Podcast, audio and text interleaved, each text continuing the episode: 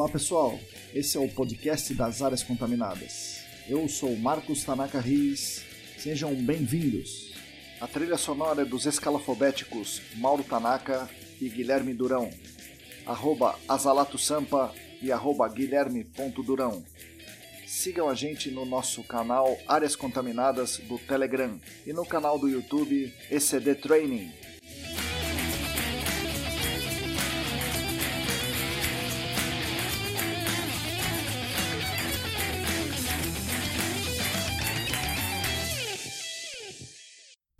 Olá, amigo ouvinte. Olá, amigo ouvinte. Você que está lavando louça, enxugando a louça, recolhendo roupa do varal. Isso também demora bastante, né? Dirigindo no trânsito, esperando o técnico de segurança liberar a PT, esperando para ver se junta água no poço. Bom dia, boa tarde, boa noite. Eu sou Marcos Tanaka Riz e esse é o podcast Áreas Contaminadas, oferecido pelos apoiadores da ECD no Apoia-se e editado por Lilian Coreaço Riz. Essa é a edição número 34, onde converso com Isadora Bonello, a Isa, e Daiane Teixeira, a Dai. Foi uma conversa legal demais. Falamos das trajetórias delas, inclusive com uma coincidência inesperada. Falamos de investigação e remediação, falamos do mercado do GAC, falamos bastante do curso do SENAC, falamos de machismo estrutural, falamos de ambientalismo e fizemos uma discussão muito legal sobre o TCC delas. O TCC fala sobre valoração do dano ambiental. É um tema muito premente, né, muito presente nas discussões aí do nosso mercado. Imagine aquela área que atingiu as CMAs, as concentrações máximas aplicáveis. Mas ainda há risco para ingestão de água.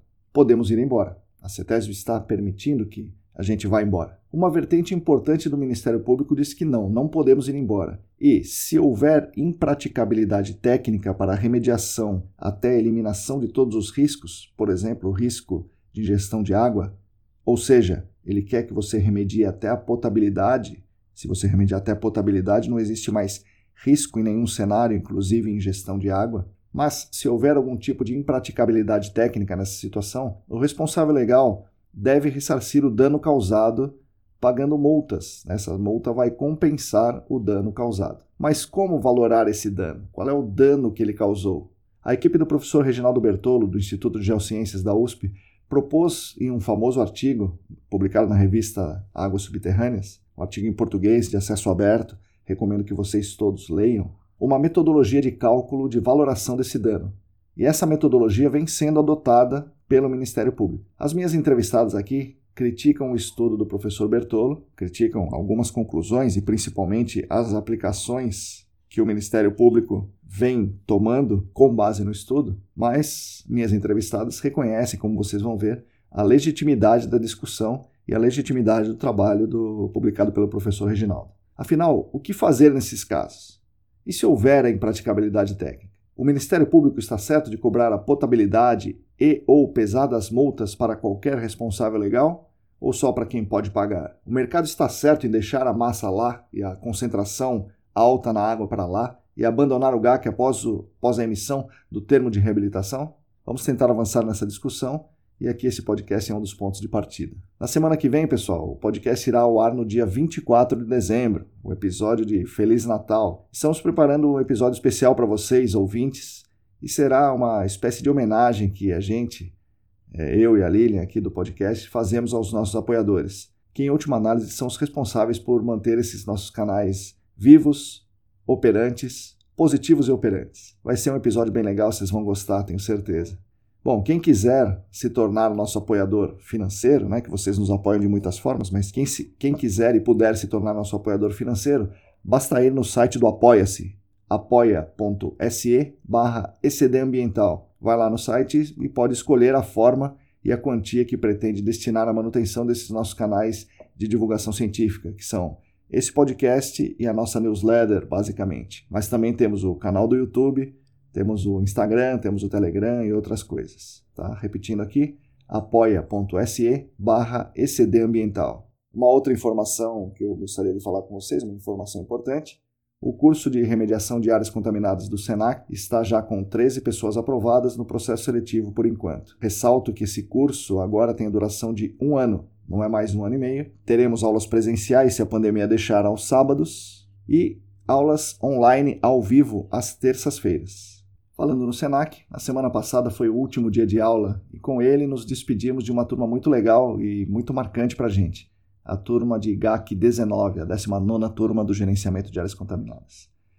Certamente já são profissionais muito bons, mas eu prevejo aí um futuro brilhante para eles e serão todos referências na nossa área, eu tenho certeza disso.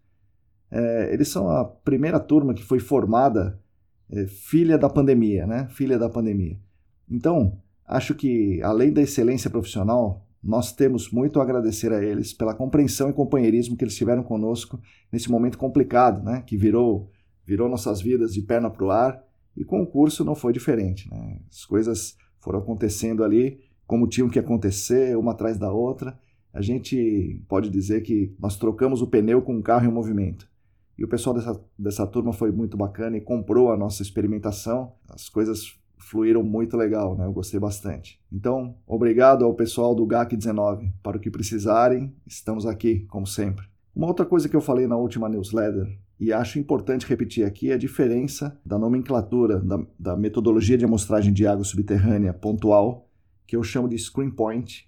É, muita gente no mercado chama de grab sampling. Screen point significa expor pontualmente uma tela, né, uma tela que é a seção filtrante que, pela qual você pretende captar a água subterrânea. Essa metodologia, onde você crava por direct push, expõe uma tela para capturar a água subterrânea de dentro, isso chama screen point. Grab sampling é a amostragem por captura. O screen point é um tipo de amostragem por captura, mas existem outros. Amostragem com Baylor, por exemplo, é amostragem por captura. Amostragem direta no furo de sondagem é uma amostragem por captura.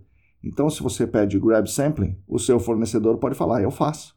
E daí ele vai lá, contrata o manual, faz um furo e coleta água com Baylor. Ué, tá aqui, grab sampling. Então, se você quer um screen point, eu acho que você deve especificar que quer o screen point. E uma outra coisa que você deve saber sobre isso: é muito difícil você coletar mais do que uma amostra, ou seja, amostra em mais do que uma profundidade no mesmo furo. Você crava o screen point, você expõe aquela tela, coleta a água e como é que você fecha depois para avançar para o próximo ponto?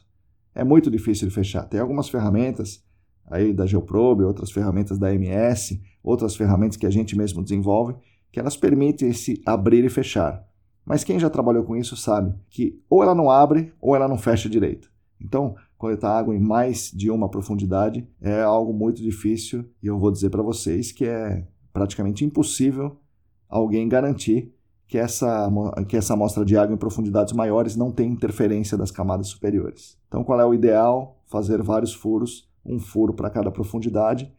É possível também, é possível você coletar uma amostra por screen point, sacar todo o ferramental, descontaminá-lo, montar de novo e cravar de novo ele no mesmo furo. A vantagem disso é que você elimina uma quebra de piso, né? mas você vai ter que furar de novo onde você já furou. Isso tem alguns problemas técnicos ali, pode desviar um pouco o furo e tudo mais, mas é uma possibilidade que, que pode ser levada em conta, tá bom? Então, achei que era interessante a gente esclarecer esse, esse ponto técnico aí de amostragem de água, é uma amostragem de água pontual muito importante para a investigação de áreas contaminadas, e a gente tem a ferramenta do Screen Point que faz isso, da mesma forma que um poço pré-montado também faz isso. Tá? Mas o Grab Sampling é algo mais abrangente, utilizar esse termo pode dar margem a interpretações equivocadas no mercado.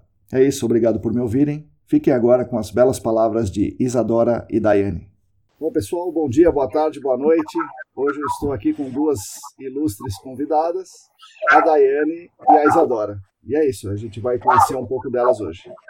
Daiane, Isadora, bom dia, boa tarde, boa noite. Bom dia, boa tarde, boa noite. É, queria agradecer, Marcão, eu chamo Marcão, chamo Panaca. Não tem problema. Mistura tudo. É, eu queria agradecer, né? Não deixa de ser uma oportunidade e um prazer, né? Estar participando do seu projeto, que eu acho incrível. Carece, né? Na nossa área. E eu tenho visto pessoas que estão sendo introduzidas ao GAC que já estão conhecendo o seu trabalho e estão consumindo esse tipo de informação. Estou achando muito legal. Eu adoro podcast, então para mim está tá sendo quase a realização de um sonho. Legal, Daiane. Excelente ideia, excelente ideia. Legal. Parabéns. Que bom que vocês, vocês estão contribuindo aí, vai ser bem legal. Isadora, bom dia, boa tarde, boa noite. Bom dia, boa tarde, boa noite. Também queria agradecer a oportunidade de estar participando. Muito legal esse projeto. É, acho que vem contribuindo aí para a nossa área, que é tão estreita, né? De uma forma bem significativa. Então, é um prazer estar aqui participando também. Legal, que bom. Vamos começar do começo, pessoal. Conta para os nossos ouvintes aí quem são vocês, né? Onde vocês cresceram, é, o que despertou em vocês o interesse em estudar a área ambiental, que eu sei que vocês duas são ambientalistas, né? Então, de onde vem essa, essa veia ambientalista de vocês e por que vocês escolheram as graduações que vocês fizeram? Bom, sempre tive muito. Acho que todo mundo que fez biologia teve afinidade com a biologia, né? Sempre tive afinidade com a biologia as questões de meio ambiente sempre me interessaram. E talvez até por pouco daquela coisa de querer contribuir, querer tornar o mundo melhor, aquela coisa bem poética, né? Que eu acho que acaba começando assim com a adolescência. Uh, resolvi fazer biologia por afinidade e, e dentre as minhas possibilidades era casou, casou possibilidade, mas desejo. Fiz a graduação na Universidade é, de Santo Amaro, chamada, né, conhecida como UNISA, Lá o curso ele é muito acadêmico. Então, assim, é, essa parte de empresa eu tive muito, muito pouco. Mas eu sempre tive vontade de trabalhar com empresa. Como a carreira era muito acadêmica, eu fui fazer um estágio na, no Instituto de Botânica de São Paulo. Fiz minha iniciação científica lá com poluição, só que era poluição atmosférica. Fiz minha iniciação, Aí resolvi fazer o bacharelado para continuar sendo estagiária por um tempo, ganhar mais experiência, decidir se eu realmente queria, sei lá, seguir a carreira de mestrado. Nesse percurso surgiu uma oportunidade de participar de um projeto bem grande da, pode falar, né, da Petrobras. Surgiu uma oportunidade e eu comecei a trabalhar nesse projeto. Fui participando desse projeto que, enfim, ele visava avaliar a mudança de combustível da, de uma refinaria para a gente ver qual era o impacto dessa mudança de combustível na vegetação do entorno. Aí minha, minha orientadora à época, que é minha chefe, ela perguntou, Dai, você tem vontade de fazer mestrado? Porque seu, seu, sua dissertação está pronta. É isso. Você só teria que passar na prova, que é, no caso seria o mais difícil, porque o trabalho você já está desenvolvendo, e esse seria o seu projeto. O que você acha? Ela falou, ah, pode ser, vou, vou prestar. Aí prestei, aí passei, recebi bolsa da FAPESP e assim eu fui. Só que no final, acho que, não sei se todo mundo fica um pouco safado da, da vida acadêmica, tudo é muito tenso, resolvi que eu não queria mais é, fazer doutorado. Então, faz doutorado, faz doutorado. Eu falei, não quero, para mim já deu. Aí comecei a procurar emprego. Eu falei, poxa, eu fiz mestrado, vou dar aula. Sim. Eu vou usar o meu mestrado. Sim fui dar aula. Dei aula por um, um curto período de tempo, sei lá, nem um mês, para um curso de odontologia. É, olha. Só que era microbiologia. Certo. Não tem absolutamente nada a ver com o que eu me interesso. Se fosse algo no meio ambiente, eu ficaria um pouco mais. Aí eu desisti e dei aula para o ensino médio. Certo.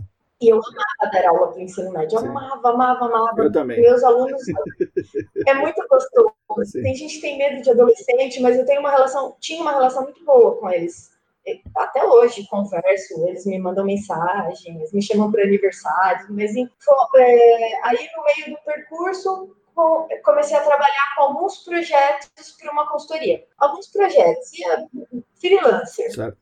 Conforme foi passando o tempo, com esse pessoal, já era um, um, trabalho um pouco envolvido com o M2 ambiental. Certo. Aí eles foram gostando do meu trabalho, gostando cada vez mais da consultoria, aí eles me chamaram para trabalhar. Aí eu saí da escola e fui para M2. Olha. E aí eu tô lá na M2 até hoje. Legal. Nesse tempo, eu esqueci de falar uma coisa importante. É. Enquanto eu dava aula, é. eu não sei se você sabe, Tanaka, mas é. enquanto eu dava aula, eu fiz uma outra pós.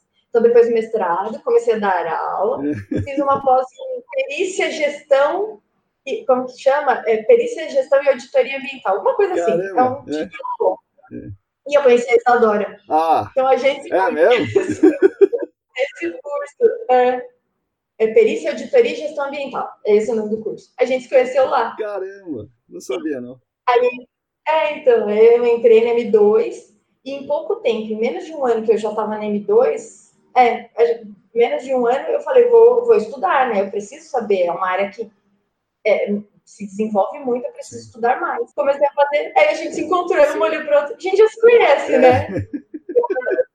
da pós do Oswaldo Cruz, como lá o ritmo era diferente, era modular, certo. quando a Isa entrou, eu já tinha, eu já estava na metade do curso. Certo. Então a gente teve um pouco convívio.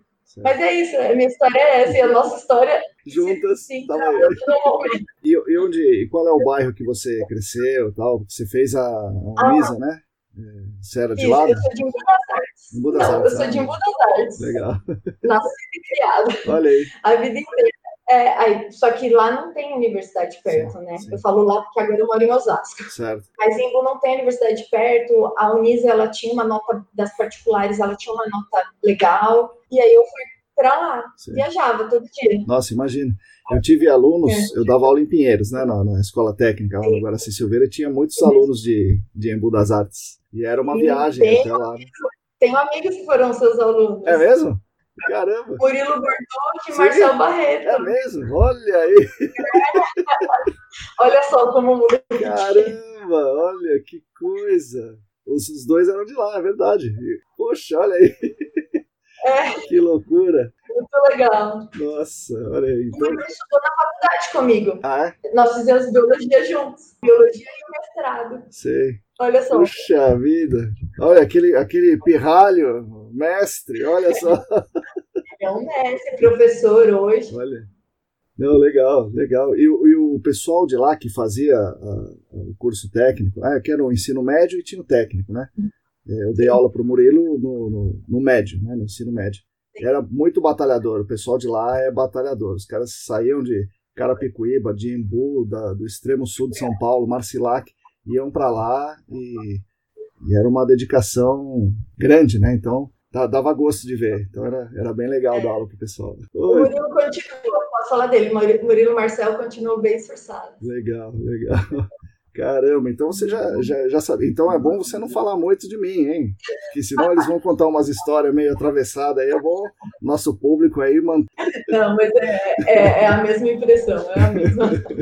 Pô, legal. E você, Isadora, onde você cresceu e, e por que tornou-se ambientalista e por que a gestão ambiental? Então, eu morei minha vida inteira em Curituba, que é zona norte-oeste de São Paulo aí, tem essa briga, né? Sim. É, mas cresci minha vida inteira aqui, estudei em colégios aqui perto também, né? Também sempre tive afinidade com biologia, ciências, né? A minha primeira, meu primeiro vestibular foi para ciências biológicas, né? Eu prestei aquele em 2008, 2007, 2007 eu prestei ciências biológicas, não passei por um ponto Aí fui fazer o cursinho pré-vestibular. Lá no cursinho, tinha um professor que ele sempre perguntava: ah, que curso você vai fazer? Qual que você vai fazer? E uma vez ele perguntou para uma menina assim: ah, que curso você vai fazer? Ela, ah, vou fazer gestão ambiental. Eu falei, nossa, eu não sabia que existia isso, né? Eu falei, ah, eu só vou atrás. E vi, fui atrás, gostei do curso, eu falei, vou prestar para gestão ambiental. Eu acho que o meu foi um mix de, de sorte, assim, porque eu não conhecia, não conhecia os Pileste, porque foi para lá que eu prestei, né? Eu passei, é, sou da turma de 2009. Eu gostei muito do curso, assim, mas eu não fazia ideia do que eu ia fazer. Eu sempre gostei dessa questão ambientalista, natureza. Não sei pela minha família, minha mãe é geógrafa. Eu não sei se acho que eu fui influenciada inconscientemente por isso, mas eu gostei muito do curso, né? Quando eu cheguei, as matérias, o, a forma como a. a sim, é estruturado o, o curso, né? É, da USP é diferente, sim, sim. né? Você tem convívio com outros cursos, você tem matérias em comum, então foi bem legal. Tem ideia do que eu ia fazer, né? Porque o curso lá é bacharel. Eu não queria seguir a carreira acadêmica de jeito nenhum. Só que eu também saber, meu, o que eu vou fazer? E na época tinha um cursinho, o cursinho, um concurso público de estágio, que na época era Fundap. Eu prestei. Eu falei, vou prestar Fundap. É. Aí prestei. Passei e fui chamada para estagiar no Instituto Florestal. Certo. Trabalhei 11 meses na Reserva de Cinturão Verde, lá, lá em Santana, né, no Horto. Sim, sim, sim. E eu trabalhava com conservação de biodiversidade, áreas verdes, uma coisa um pouco distante do que eu faço hoje, né? Era legal, aprendi muito, mas também não me sentia muito confortável com isso. É, não sei se por ser do estado um pouco mais moroso, e eu sou pilhada, né? e aí eu não me adaptei muito, e aí surgiu oportunidade para eu trabalhar na consultoria, é. né? Que foi em agosto de 2011. Eu trabalhei no Grupo EPA, estagiei lá de 2011 a 2013, e em 2014 fui efetivada e fiquei até 2018. 2019, 2019, isso. Fiquei até 2019 foi aonde eu conheci o GAC, Sim. né? Eu não conhecia nada, assim. Na, no curso de gestão ambiental, vi muito pouco sobre essas questões. É, mas eu conheci o GAC no Grupo EPA e me apaixonei por essa coisa, assim. Era uma, para mim, surreal. Aí eu falei, putz, preciso fazer uma pós e tal. Aí fui fazer a pós da Uvaldo Cruz, que foi onde eu fui, né?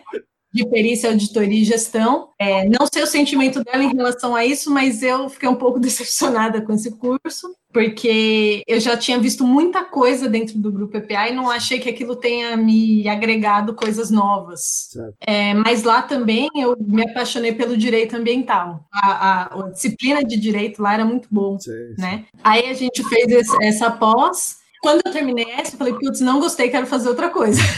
e aí eu conversei com a minha chefe na época, a Tereza Rosa, Sim. né? Que foi, eu considero ela assim, eu tenho muito respeito por ela, porque ela me aconselhou muito. Ela, eu falei para ela, ah, eu queria fazer a pós lá do Senac. Né? Que foi quando eu participei do projeto do Senac Sim. que eu conheci lá. Sim, sim, foi. Eu lembro. Foi uma pós de gerenciamento e tal. Eu dizia assim, a gente tava... menina, sai daqui, olha, olha aí, olha essa barriga aí, não fica aqui nessa área. É, não. eu tava grávida na época.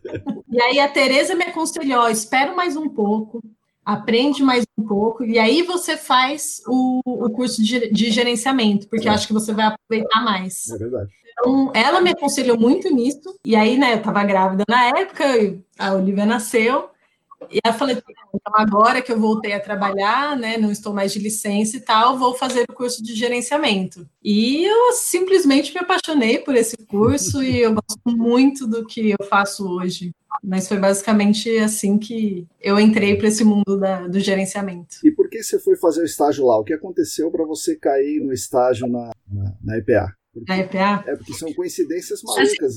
Cada um conta são, uma coincidência são. maluca aqui que a gente fica assim, nossa, olha. É, exato. É, assim, eu não estava contente lá no Horto, né? Eu já estava um pouco desgastada, 11 meses, era longe pra caramba da minha casa. Era uma amiga minha que trabalhava no, na, no grupo EPA. Ela não gostava de gerenciamento. né? Ela falou assim: não, não me adaptei, não gostei. Inclusive, ela fazia gestão ambiental comigo na Leste. É. Né? E ela falou assim: ah, vai abrir uma vaga lá, você não quer mandar seu currículo, né? Porque assim, as pessoas que fizeram curso comigo, é, que estagiaram, hoje ainda estão na área. Se não estagiaram, não estão. O nosso curso, o estágio não é obrigatório, ah, né? Tá da, da carga horária, certo. dos créditos aula. Então, era opcional. Certo. Né? Eu queria porque eu queria aprender e tal, então eu optei por fazer. Mas quem fez estágio hoje não trabalha na área ou está com muita dificuldade de entrar nessa sim, área. Sim. Então ela que falou, ah, vai abrir uma vaga lá e ela sempre divulgava para a sala, certo, né? Certo. Vocês não querem mandar currículo e tal? Eu falei assim, ah, por que não, Sim. né? Eu já não estou querendo mais ficar Sim. no horto, né? Tá Sim. Tá chegando na época de renovar o contrato ou não. Aí eu mandei meu currículo para ela, fui chamada, fiz a entrevista com a Tereza, e na época a Rita, a Rita saiu da EPA logo em seguida, que ela, ela era bióloga, inclusive, é, e aí eu fui, comecei a trabalhar lá na EPA. Olha, é, são as coincidências malucas mesmo. Cada um conta uma aqui que é quase inacreditável, né? Por que, que a pessoa acaba entrando e depois que entra, né, você foi picado pelo, pelo PCS, você não sai mais, né? É, é. é um caminho de volta. E daí, em um determinado momento, vocês falam assim, poxa, é, eu preciso fazer uma pós, né, no caso da, da Daiane, ela já estava na área também, né, e a Isadora acabou de contar aqui como é que foi a, a escolha dela. Entraram lá no Senac e uhum. imagino que tenham gostado do curso, né? Mas isso contribuiu profissionalmente também? Claro, lá é um ambiente agradável, a gente, poxa, se diverte bastante, pesquisa, mas contribuiu profissionalmente para vocês? Com certeza. Muito. Com certeza. Em, em, no sentido de avaliar o que já fizemos e falar, poxa, é, avaliar o que está sendo feito e apresentar né, para os superiores, enfim, para a equipe, e, e visão de, de, futuro mesmo, né? Tô fazendo, acabei de ver tal coisa. Nos grupos mesmo, sempre tem alguém pedindo uma sugestão, questionando alguma coisa, a gente fala, poxa vida, realmente, Sim. é tão mecânico que a gente é muito legal, porque eu, eu entendo que não acabou ali, né? A gente, nós fizemos o, o período do curso, entregamos o TCC, mas a gente continua aprendendo, porque nossa área é pequena, né? Sim. Sim, sim. Então, eu acho que o melhor, o curso é o melhor, assim, para poder fazer o um network, para você aprender e conhecer as pessoas, tirar dúvida, pedir opinião. E, e, eu sinto que o curso não parou. A gente se formou, mas a gente está aqui ainda, né? Compartilhando conhecimento, tirando dúvidas, divulgando vagas. É, é bem legal. Eu acho que o, a pós no Senac parece até propaganda, não deixa de ser. Mas a pós no Senac, ela traz muitos benefícios. Sim. Realmente, é, é, divertido, é cansativo, porque são é período do, do, do, nosso final de semana, que a gente está lá, todo mundo interagindo, compartilhando conhecimento, quem sabe um pouco mais compartilha, quem não sabe aprende. No fundo, todo mundo se ajuda. É Sim. É muito bacana. Para mim foi muito bom. É, para mim foi é, co como eu segui esse conselho da Tereza de esperar um pouco, foi meio que preenchendo lacunas para mim, né? Que você falou, puxa vida, era isso. Você vai caindo a ficha. E realmente você começa a analisar o que você já fez, o que você pode fazer melhor. É, você conhece outras realidades de outras consultorias, Sim. aí tem gente que representa o cliente, é, visão deles. Essa troca de conhecimento eu acho sensacional também poder conversar é, com quem tem empresa, com o CETESB, só que tudo num âmbito acadêmico, sem nenhum tipo de... Amarra, né, assim, de, de esconder ah, coisa. Né?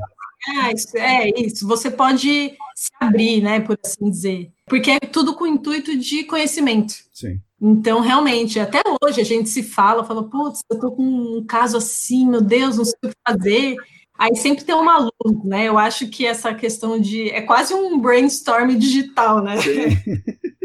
É bem legal, assim. Acho é. que agregou demais. Hoje Nossa. mesmo aconteceu o um negócio né, do vapor. Ah, acho que é isso. Não, acho que é aquilo lá. Tem um negócio aqui. Legal. Já te passou. Estou pensando qual é o artigo, já te passo. É. Para mim foi um pouco diferente do da Isa. Eu acho que eu entrei muito rápido na pós. Não que tenha sido assim, porque é tudo muito dinâmico. Sim. E no dia a dia também é tudo muito dinâmico. Sim. Mas eu, eu, por exemplo, eu entrei, eu sou, como eu posso dizer, eu sou filha da DD Nova. Certo, certo. Então eu entrei com a DD 38. Então, isso, isso é uma coisa que me, me entristece um pouco de eu não ter tido essa experiência com a DD antiga, mas ao mesmo tempo eu não tenho vícios. Sim, sim. Eu, eu posso dizer dessa forma, eu não tenho vícios. Então, eu em menos de um ano eu já estava fazendo a pós. Mas o bom é que é, a, a, forma como as coisas são ensinadas no Senac, elas são fáceis. Muitas pessoas, vai, 90% da sala era já de profissionais envolvidos com o GAC. Mas também tinha o pessoal que não tinha conhecimento. Sim. E era legal por isso. Você via os grupos sendo formados e os grupos se ajudando. Isso é muito legal. E eu, enfim, né, eu, eu essa parte é boa, porque eu entrei com a DD9, então já após já foi consolidando o que eu já estava vendo na minha prática. Sim. E vocês conseguiram, Daiane, é, é, aplicar imediatamente, porque você trabalhava, trabalha né, numa empresa que é um pouco menor do que o grupo EPA, né, quando a Isadora estava no grupo EPA. Você consegue implementar alguma coisa lá ou, era, ou é também numa empresa pequena não é fácil mudar a engrenagem que já está andando? Eu diria que não é o problema da empresa, no meu caso. Eu acho que o meu grupo técnico ele é bom, ele, tá, ele busca se informar, é, a gente tem pelo menos alguém da equipe está fazendo algum curso da ESA, a gente tá, procura sempre estar atualizado. Sim eu, eu contraria um pouco o que as meninas disseram sim, sim, sim. dos representantes legais. Certo. Eu acho que elas vivem uma coisa muito bacana. mas a gente não consegue isso. Por sermos uma empresa menor, é, a, muitos dos nossos clientes são clientes menores também. Certo. Então, eu acho que é muito difícil repassar o, cur, o custo para o cliente.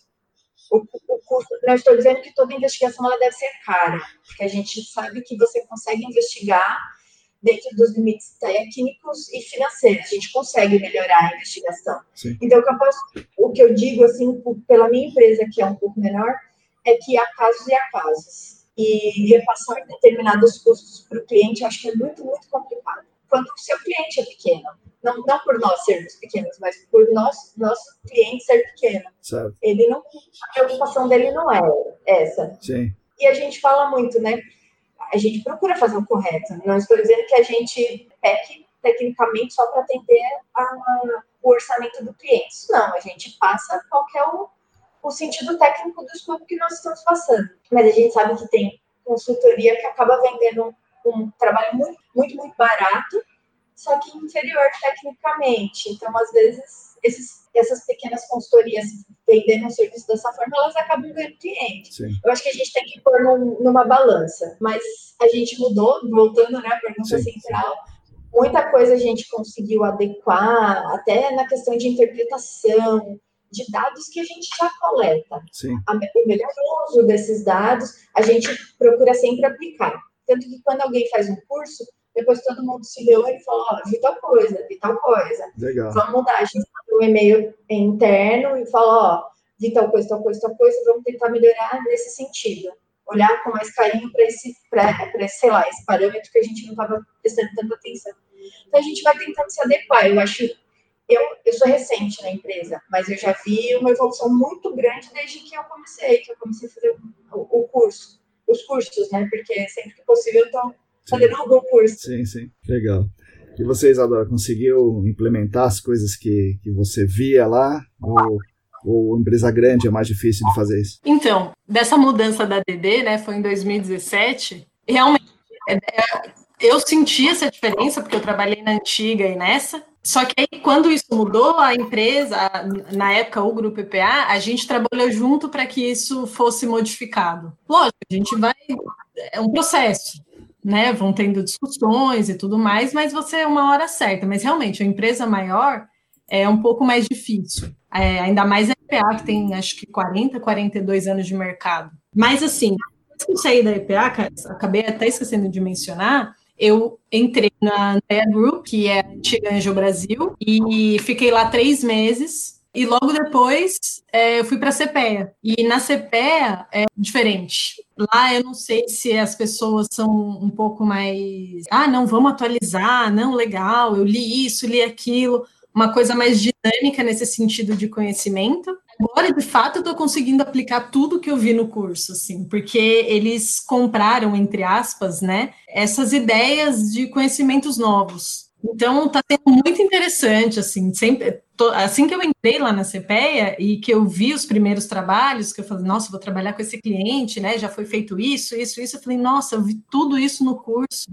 e é muito legal você ver isso aplicado na prática, né, porque o resultado é totalmente diferente, mas eu acho que é tudo uma questão de adaptação. Sim, na empresa você tem a questão, ah, o cliente vai pagar, não vai pagar, porque é investimento, a gente não pode negar isso enormes, consultorias grandes que não, que não, não quero fazer. Ponto final. Sim, é isso aí. Exatamente. Tem bastante. E isso a gente que fez esse curso é um pouquinho frustrante. é, porque você fala, podia fazer isso, podia fazer aquilo, mas não se paga. Mas lá na, na CPE tá é coisa. Eu, eu me sinto em outro mundo, assim, porque eles aplicam mesmo e é muito bacana eu acho que é menos doloroso quando a empresa topa com você, mas tem esse, esse limite, que é o que, o que eu digo pela minha empresa. Às vezes o, a restrição é do cliente certo. e não da empresa, porque se está todo mundo entrosado, fala, não, vamos fazer o melhor, aí eu acho que é bacana, aí sim. a gente não fica frustrado sim, no nosso sim. ambiente de trabalho, né? Porque a gente se dedica para aprender e quer aplicar. Então, pelo claro, né? Dependendo do cliente, fica um pouco mais complicado, mas se a empresa está entrosada, se os colegas de equipe estão na mesma sintonia, que é o que a Isa está conseguindo fazer e eu consigo dentro da empresa, Sim. aí você tem a vantagem de que talvez os clientes dela sejam mais legais. Sim, nesse sentido, nesse sentido. Sim.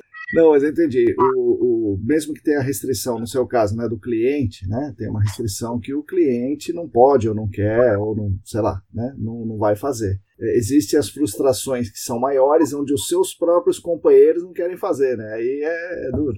Aí eu acho que é um, um cenário muito pior. Eu estou no cenário legal, que é que a equipe abraça, que a equipe está disposta. Não dá para ter tudo nessa vida. E vo vocês duas estão coletando bastante amostra de solo na zona saturada ou não fizeram isso? Sempre, né? Mostrar é solo. Ainda bem, senão a gente ia cortar esse podcast agora mesmo. Não, não fazer o curso e sair de lá sem esse mantra. Verdade. Dá pra quase tatuar, né? Mostrar é solo. Legal. Bom, daí vocês vão chegando no final do curso e vocês resolvem, poxa, vamos fazer um TCC. Ah, vamos fazer o nosso grupo aqui. E daí da escolha do grupo, como é que vocês é, escolheram o, o, tema, né? Por que, que vocês foram para esse tema de vocês? E, e, e, fala o tema, mas não fala como que vocês construíram ainda. Só fala como é que vocês fizeram o processo da escolha. É assim, é, como eu falei né, naquela primeira pós, eu gostei muito de direito ambiental. Sim. E foi um acaso que eu estava numa reunião uma vez é, com um cliente, aí o cliente falou: Ah, mas tem um juiz aí que está querendo aplicar uma multa de, de preço para água contaminada, que não sei o quê. Aí eu falei, nossa, que interessante isso, né? Vou atrás, sim, sim, né? Eu quero saber o que, que é. Sim. E aí eu fui ver a questão da, da valoração da água subterrânea. Aí quando surgiu o TCC, aí a, a, falou assim, ah, vamos começar a fazer o TCC. Eu falei para a Dai, né? Eu falei, pô, Dai, a gente podia fazer sobre isso, né? Na, na altura, já tinha lido, já tinha tido as discussões sobre isso. Aí falou, putz, Acho que é uma boa. E aí foi assim que escolheu o tema. A Dai topou na hora, né? Acho que ela curtiu. Parceira, né? Sim, vamos lá, né? É. Vamos, vamos pular no telhado, vamos pular no telhado, né? Tem trampolim, vamos. E conta então para os ouvintes qual é, o, qual é o trabalho, qual é o tema e como é que vocês fizeram para fazer, para construir o trabalho, né? Que, que não foi fácil. Vocês tiveram que, obviamente, ler mas vocês tiveram muitas discussões com muitos atores aí que participam dessa, dessa história.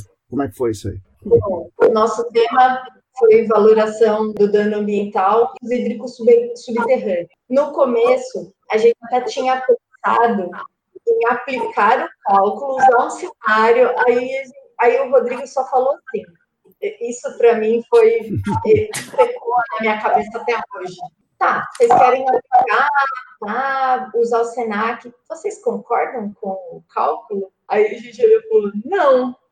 Aí ele falou, então como que vocês querem aplicar algo se vocês não concordam? Ela falou, não, a gente quer aplicar para depois refutar. Aí ele falou, não.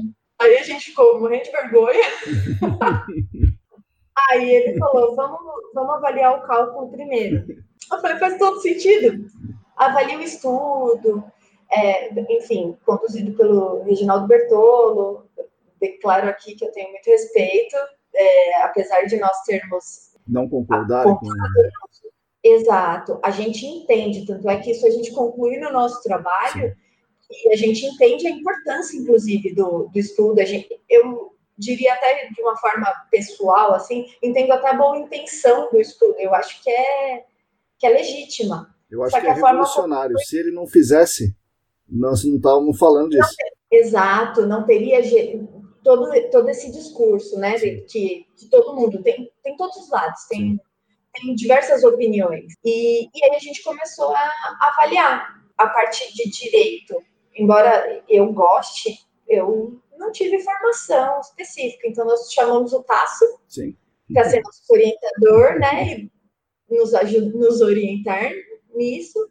O Rodrigo Cunha foi nosso orientador, né, para a parte mais técnica, e a gente foi conduzindo dessa forma, com muita discussão, com, com muita leitura da, da, da legislação né, relacionada que eles citam, E realmente, tropeçar, eu, eu acho que tropeçar na questão de lei é muito fácil, porque ela é muito ambígua, né? Sim, Todo mundo sim. fala muito da, da, legislação brasileira, que ela te permite interpretações. Sim. E realmente, e aí foi isso.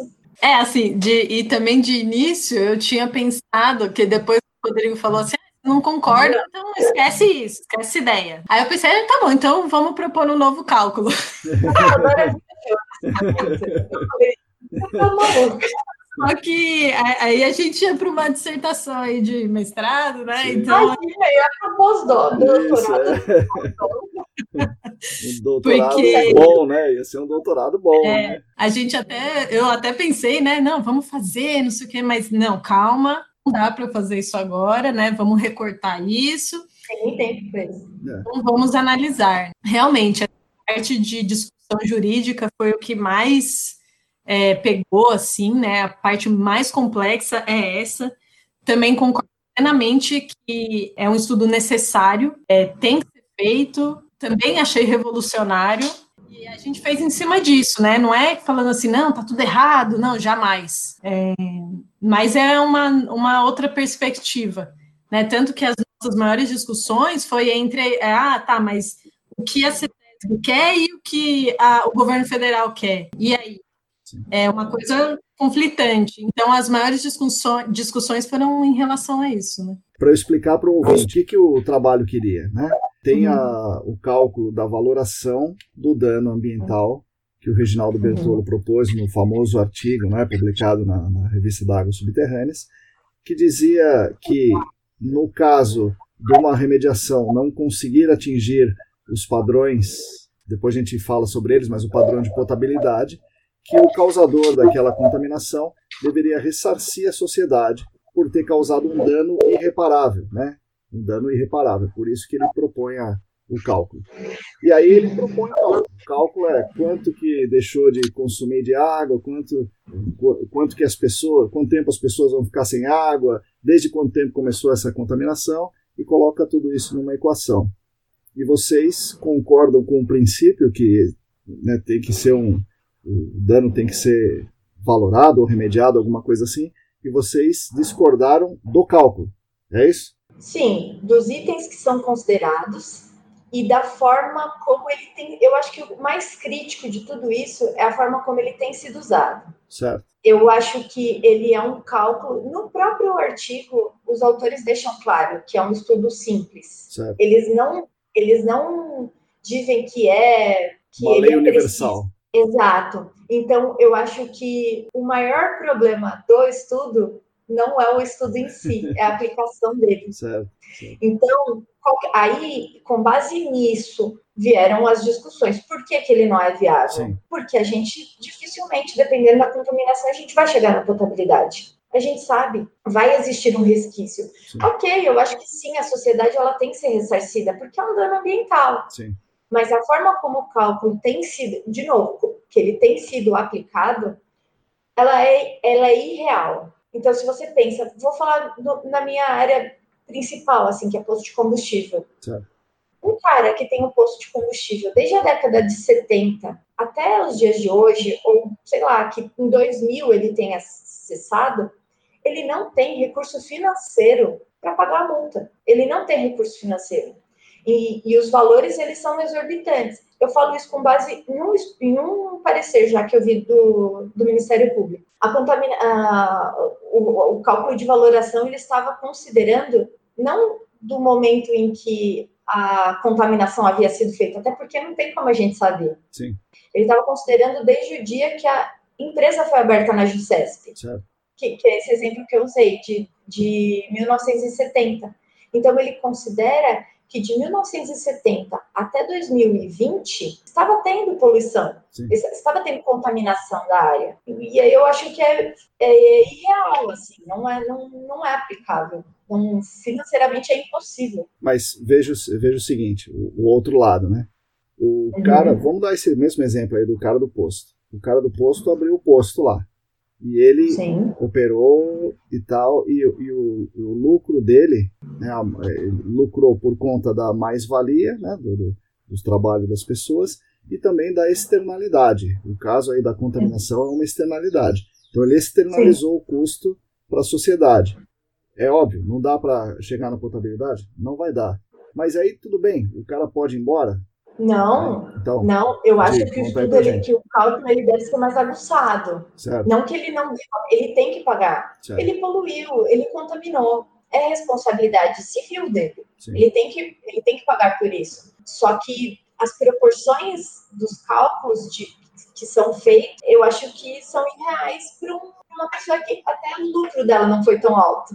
Ele teve um lucro lá desde 1970, mas no, eu, é, é irreal.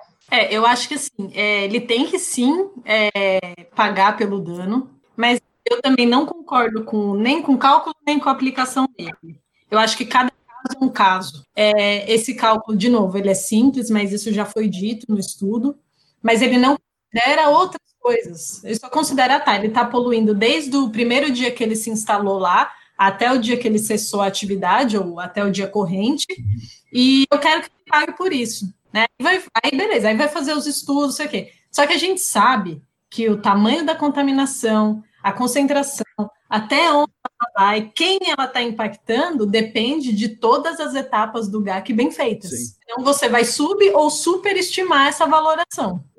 E isso não é previsto. Né? Então, assim, eu acho que é um cálculo realmente muito simples. Certo. Ele tem que ser feito, mas tem que ser aprimorado e estudado caso a caso. Simplesmente pegar esse cálculo e aplicar para todo mundo, desde uma indústria multinacional tributária até para o dono do posto que, enfim, não, não tem esse poder é, financeiro. E, e, e, o que, que vocês chegaram no final do, do, do trabalho? Vocês refutam essas, esses pontos do artigo e, uhum. bom, conta aí vocês, qual, qual, como, como vocês terminam o trabalho. Basicamente dessa forma uma coisa que a Isa falou é muito importante. É, de novo, a, experiência que eu tive lendo pareceres do Ministério Público certo. não foram muitos, confesso. Mas um deles eu fiquei bastante horrorizado porque o técnico que assinou ele falava, ele usava este termo, que a avaliação de risco é inútil. Então, assim, para ele, todo GAC para esse, né, para esse é, técnico específico. Sim. Todo lugar que não vale de nada. Sim. Que tem que contar potabilidade já era. Só que ele não está considerando que para que o estudo, para que o cálculo seja aplicado, tem que ter sido feito um bom GAC. E que a potabilidade é baseada em risco. Exato. E que o GAC quer a potabilidade. Sim. Só que assim, se nós não, pelo menos, atingirmos as CMAs adequadas, aceitáveis, né, as concentrações máximas aceitáveis daquela área, claro, pagando multa, né, o proprietário, o responsável, pode simplesmente deixar lá, porque o esforço dele não vai depender de nada. Então, ele não está sendo, não, não está sendo levado em consideração. E outro ponto do próprio estudo, se o Ministério Público está aplicando esse estudo, ele está aplicando com base no gerenciamento que alguém fez, porque os dados são, são obtidos em gerenciamento. Sim. E a gente acabou de comentar que algumas empresas têm limitações é, financeiras por parte do proprietário, do, enfim, do responsável, mas tem empresas que não têm, que têm limitações técnicas, porque o corpo técnico não é bom. Sim. Então, a gente volta ao que a Isa falou. Como que você vai valorar uma situação dessa? Como que você vai considerar? A decisão é baseada na concentração do posto de monitoramento que está instalado com uma sessão longa. Então, pode parar, não, tem, não, temos nada. É. Ou então, uma turma que nem está realmente delimitada colocou um, um posto longe, só para falar, sabe, umas coisas muito. É, que, não, que não representam a realidade. Certo. Então, de novo, o, a intenção do cálculo é boa, eu acho ela, a gente conclui isso no trabalho, que ela é muito acadêmica. Ela é muito acadêmica. Ela considera o ambiente, é, um ambiente perfeito, né? Um isotrópico. Sim. Então, isso, isso os próprios autores, eles apresentam no estudo. Depois eu vi, em algumas reuniões que eu participei, que o Reginaldo Bertolo estava, inclusive, e pessoas questionando alguns destes pontos que nós mencionamos no trabalho, e ele se justificou. Aí eu entendi que, na verdade, pode ter tido um problema de forma de escrever. Então, não, se não ficou muito claro para nós que somos da área técnica. Sim, imagina para o Ministério Público. Que está acostumado, com todo respeito, mas que está acostumado a usar as palavras a seu favor. E, e tem a questão também é, que a gente falou, não é que a CETESB, ah, é, beleza, então não tem risco, então obrigado, tchau. Isso. Não é isso. Certo. Né? Só que ela tem um, um certificado para uso declarado. Sim. Ponto. Mas né? não acabou. É. Não. é, só não para aí. E aí é a briga com essa questão do, com o Ministério Público, né? a briga a... é com o Ministério Público, nesse ponto? Ou é com a então, mas, A partir daí, quem que é o responsável? Sim. Quem que é o órgão fiscalizador? Sim. Emite um certificado para uso declarado, daí para potabilidade, quem que fiscaliza? Isso. Quem? Né? Quem? o Ministério Público está usando esse cálculo para falar, não, então paga aí. Certo. Né? Certo. Tá, mas eu posso não ter acabado ainda. Só que quem que vai analisar isso? Certo. Ah, eu posso continuar o gerenciamento da minha área até a potabilidade. Sim. Quem que vai fiscalizar isso? Sim. A DD38 diz que o cara tem que fazer. Sim. Então, a CETESB, sim. então está previsto que a CETESB faça pela DD38. Sim. É, e aí quantos casos desse a gente conhece? Eu não conheço nenhum e acho um absurdo. Pois é. pois é. Porque a, a, eu acho que o cliente ele está não, não é disposto, ele está condicionado a achar que ah, não, eu, eu tenho certificado de área reabilitada, então é isso. E ninguém tem feito nada, até porque é, é esse cálculo é super novo. Eu acho que ninguém tem feito nada porque a CETESB está deixando para lá e não devia deixar. E aí, Sim, mas aí ela vai cobrar Público, isso. Daí o Ministério Público cobra do jeito que, que, que, que dá na cabeça dele. Então tem essa confusão, né? Da, da área reabilitada para uso declarado para potabilidade é uma, uma coisa meio nebulosa. Sim, sim, sim. É uma coisa, ah, tá, é a CETESB, é, é o, o IBAMA, é o governo federal, é não sei o quê, o estadual, o municipal, quem que é? E então fica uma coisa meio perdida. Né? E acho que nessa coisa perdida, o, o, o pessoal, os, os empresários, você dizer, não, deixa, deixa eles se é resolverem lá. deixa, né? deixa eles. E aí fica assim. E o dano lá. É, e o dano lá. Então, Bom, acho que isso é importante também mencionar. Né? O cálculo tem que existir, mas aí tem que ter a legislação para isso. A gente não tem. Imagina o seguinte, o seguinte caso, né? Se o, se o, o empreendedor chega o Ministério Público e fala, amigo, você poluiu, do jeito que a Daiane falou. Ah, tem uma, um poço aqui, outro lá longe, não está delimitado e tal. E, então, por isso, o cálculo é esse, você vai pagar essa multa aqui. O empreendedor tem a prerrogativa, teve, vocês já viram algum caso assim, o empreendedor fala, não, pera um pouquinho, se é assim eu vou investigar melhor então. Aí deixa que eu delimito melhor, faço o negócio. Como é que vocês viram acontecer? Eu acho que antes a CETESB ajudava mais nesse sentido. Eu nunca vi. Não, eu acho, eu acho que a CETESB realizava muitas reuniões. Certo. Tanto é que, para mim, a CETESB antes, isso eu digo com base em vistas de processos antigos. Certo. Eu acho que a CETESB funcionava como uma consultoria. Sim, sim, é isso Eu acho que isso mudou bastante mudou, com a DD Nova. Então, lá atrás, a CETESB era muito mãezona. Oh, faz assim, não faz assado. Agora, a, essa comunicação está bem mais difícil, mas dificilmente o cliente vai falar assim, ah, vou, vou investigar melhor. Isso, isso, é uma, isso é uma conduta da minha empresa. Sim. Olha, a proposta é essa, o escopo é esse. Ah, mas reduz. Se eu reduzir, você não vai atender você vai ter que refazer essa investigação. Então, é uma coisa que nós temos adotado. Certo. Insistir com o escopo que a gente considera viável economicamente certo. e que atenda tecnicamente. Certo. Então, é uma Sim. coisa que a gente tem buscado apresentar. E em algumas situações a gente fala, tá, então a gente coloca no, no relatório que não foi permitido executar.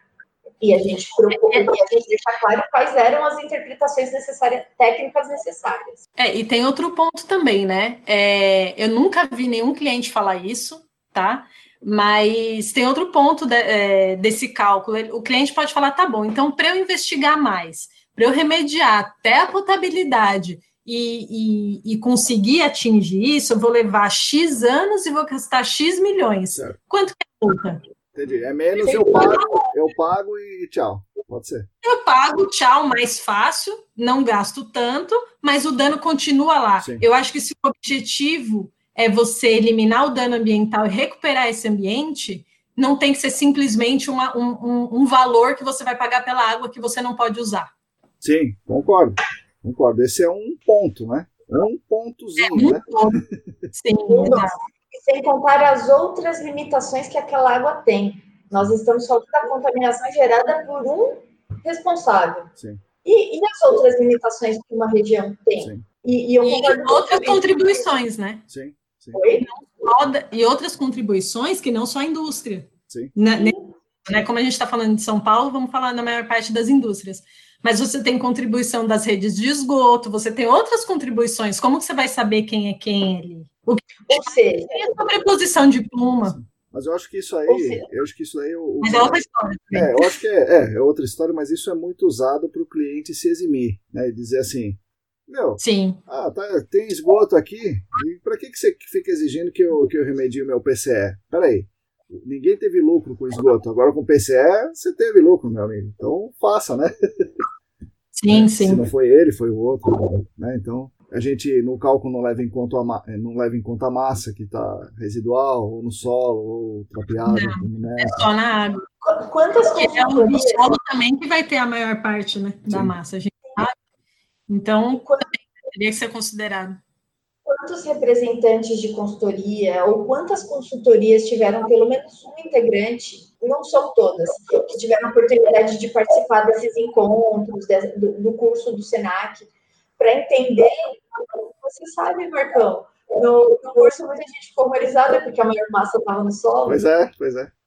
Exato. E no cálculo a gente só considera a massa dissolvida. Sim, sim e a gente não considera a nossa rede que pode estar contribuindo diariamente. Sim. Então, é, eu acho que, além de tudo, falta responsáveis técnicos realmente preparados para fazer um bom estudo, para que ele realmente represente o mais próximo possível da realidade, de forma a ser justo. Claro, que o poluidor tem que pagar, é, é óbvio, ele enfim, pode ser que a pessoa não use a área dela para instalar um poço, mas se ela quisesse, ela poderia, né? São os valores, né? De opção, são esses valores todos. Então tem que ser pago, mas eu acho que a gente não tem na nossa realidade responsáveis técnicos não não estou dizendo né, que ninguém tem, Sim, mas são poucos os que realmente são capazes de fazer um levantamento muito adequado. Vamos voltar na, na CETESB.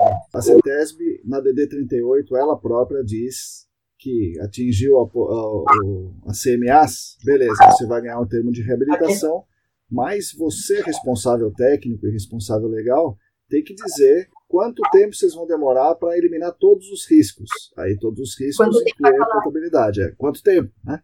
Você propõe. Isso está na DD38, mas aí chega a instrução técnica e meio que deixa isso de lado. E o, o mais importante, a prática do dia a dia deixa isso de lado. Então a CETESB passa a não exigir esse o cumprimento da própria DD. Né? Isso eu vejo como prejudicial. Por outro lado, os responsáveis legais dizem assim: é isso que eu acabei de falar, mas já está poluído com esgoto? Por que, que eu sou obrigado a gastar com uma remediação se já está poluído com esgoto? É, e, e, o que, que o trabalho de vocês pensa disso ou o que, que vocês pensam dessa história maluca? É, eu, eu acho assim, isso é deixado de lado, é, mas acho que eles usam outras tem outras coisas por trás, assim, particularmente, vai falar para o cliente que ah, tá reabilitado, não tem mais risco, beleza, vamos continuar a remediação até a potabilidade, porque você é obrigado. Sim. Né? Sim. Ah, mas aí o cliente, eu sou obrigado? Onde está escrito isso?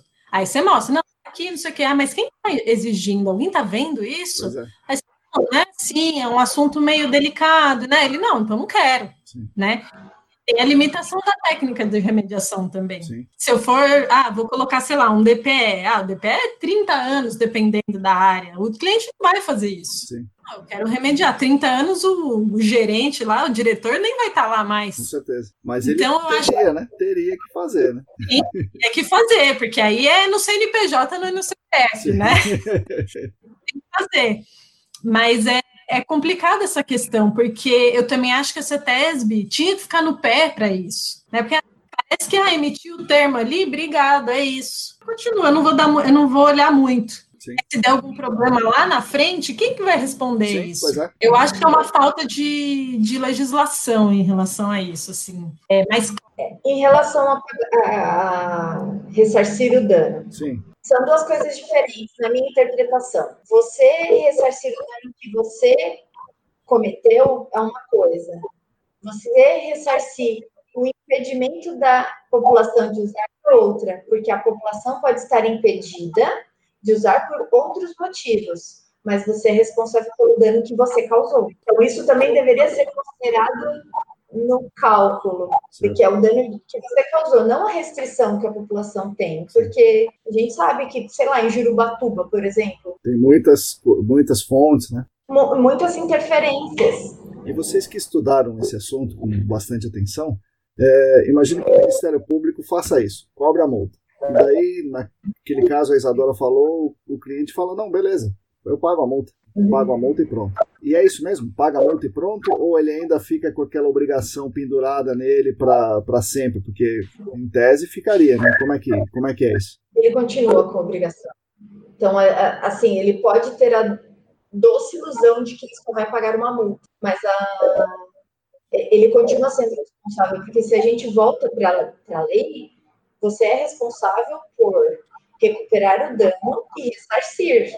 Então, você não pode medir esforços. Só que a gente sabe que as coisas funcionam muito dessa forma. Mas ele continua sendo responsável porque o dano foi causado. Entendi. É. Interessante. E, é. e, daí a gente tem, tem uma situação que imagina levar para o nosso lado. Imagina, vou dar um exemplo também, a Coca-Cola. Né? Coca-Cola produz Coca-Cola e tal, e tem as garrafas descartáveis. Daí as pessoas tomam Coca-Cola e jogam a garrafa. E essa garrafa acaba no, no aterro sanitário. Ou seja, é, a, é, o poder público, é a sociedade, em última análise, somos todos nós que temos que pagar pelo resíduo da Coca-Cola. Mas espera aí, é a Coca-Cola que está ganhando grana com isso daí. E não ser, deveriam ser eles que, que seriam os responsáveis. Isso na nossa área é um pouco melhor, eu acho, né? Porque, ah, poluiu, então faz a remediação aí. Mas como é que vocês veem essa questão ambiental aí de, de mais aberta? Porque se o Ministério Público pegar para fazer, vai pegar to, todos esses, todos, todas as indústrias que de alguma forma geram resíduo. Gosto muito da ideia de logística reversa. Eu acho que as empresas elas deveriam ter mais responsabilidade nesse sentido Vou contar um caso que eu ouvi no podcast. Legal. Uma, uma, uma moça estava falando que consumia todo dia, diariamente ela recebia de uma marca, de uma marca famosa, um leite que dizem que é orgânico, vaquinhas felizes, e ela recebia todo dia na casa dela. Certo. O leiteiro deixava. Todo dia era uma garrafinha de plástico. E aquilo virava o lixo dela, né? Sim. É, o resíduo dela e ela entrou em contato com a empresa, fez um plano de logística reversa para eles. Ela falou: por que vocês não pegam esses clientes que são fiéis, que você, que enfim, tem, que tem planos de entrega e transformam isso numa coisa sustentável? Façam garrafas de leite, junta tanto tempo e depois pega. Eu achei que, que ela assim foi de uma paciência, realmente, realmente muito preocupada. Sim. A empresa nunca respondeu nunca respondeu para ela. E é uma empresa grande, famosa. Sim. Aí ela falou: ah, eu sou uma pessoa, né? Sou uma pessoa que está reclamando disso com eles. Sim. Sim. E, e, é uma empresa pequena, não é tão grande quanto a Coca-Cola. Imagine a Coca-Cola. pois é, pois é. Que é mundial. É, realmente, eu, eu hoje busco consumir, eu estou tomando uma garrafinha de plástico, não gosto. Eu, eu, eu procuro sempre carregar a minha de retornável, né? Enfim, que é de vidro ou de metal, porque, sei lá, né, a gente trabalha com isso, a gente, mesmo se não trabalhasse, a gente acredita que pode fazer cada um a sua parte. Eu, eu evito usar, porque eu acho que falta em muitas dessas empresas essa, essa responsabilidade. No nosso caso, a contaminação ela é muito local, né? Sim. Por mais que ela se espalhe, a gente sabe, porque é uma fonte fixa, vamos dizer assim, né? Na maioria dos casos. Mas essa não. Então aí é o negócio da nossa pegada ecológica. Sim, é uma grande pegada, é isso mesmo. É, eu, eu, eu também acho que se a gente for pegar essa questão do dano de GAC e aplicar para resíduo, a gente vai ter um departamento de multas para pessoas tipo Detran. Sim. Né? É, mas também acho que as empresas deveriam ser responsabilizadas por isso, ou ter algum tipo de incentivo fiscal, ou seja lá o que for, para essa questão do, da logística reversa, né? É, no caso da Coca, em raríssimos mercados eu já vi aquela que é retornável, que retornável. é de, acho que é um litro, né? Que aí você só pode levar se você levar vazia. Mas, gente, Não. você vai nos grandes de mercado, você compra engradado de coca de dois litros e meio. É. Então, responsável, acho que vai da conscientização das pessoas. E aí, que tem que ser a conscientização do, do dono. Você tem que remediar até a potabilidade. Ponto. Ah, então vamos. Só que aí eu sei que envolve um monte de outras coisas, né? É gerenciamento, é custo, é investimento e tudo mais. Mas sim, tem que ser da responsabilidade individual e, e, e coletiva, né? Sim, sim. Tem que pensar no outro também. Em relação ao GAC, eu, eu tenho uma observação. Vamos lá. É, eu acho que nós também temos muitas limitações técnicas para atingir a potabilidade. Eu acho que isso a gente não pode esquecer. Sim. Dependendo do contaminante, gente, a gente sabe que é muito difícil, mas não é por conta disso que o responsável legal tem que abrir mão dos esforços. Então, Sim. eu acho que os esforços eles devem ser levados em consideração na hora de aplicar uma sanção. O responsável legal que não fez nada e tem atividade semelhante a um outro responsável legal que não mediu esforços, mas que ele não atingiu a potabilidade, eles vão pagar o mesmo valor? Entendi. É injusto. É, eu também acho, porque tem realmente tem coisas que não dá para fazer, né? Você vai pegar uma contaminação com, com mercúrio. Tem remediação para isso. É. Não é porque o cara falou assim, putz, não tem remediação para isso, então deixa lá. Não. Você vai fazer um ele vai monitorar isso, né? Vai estar tá tudo certinho. Então ele fez um esforço e isso não está sendo realmente considerado nessa valoração. É, eu concordo total, assim, se eu não vou tratar os caras de maneira igual, né? Se um ah, investir tudo que eu tinha para remediar e não fazer mal e recuperar, e o outro não fez nada e eles vão pagar a mesma coisa, aí não dá. Bom, vendo tudo isso daí que vocês viram e imaginando que vocês pensavam lá atrás, vocês continuam ambientalistas? Sim, com certeza. eu acho que eu... nunca.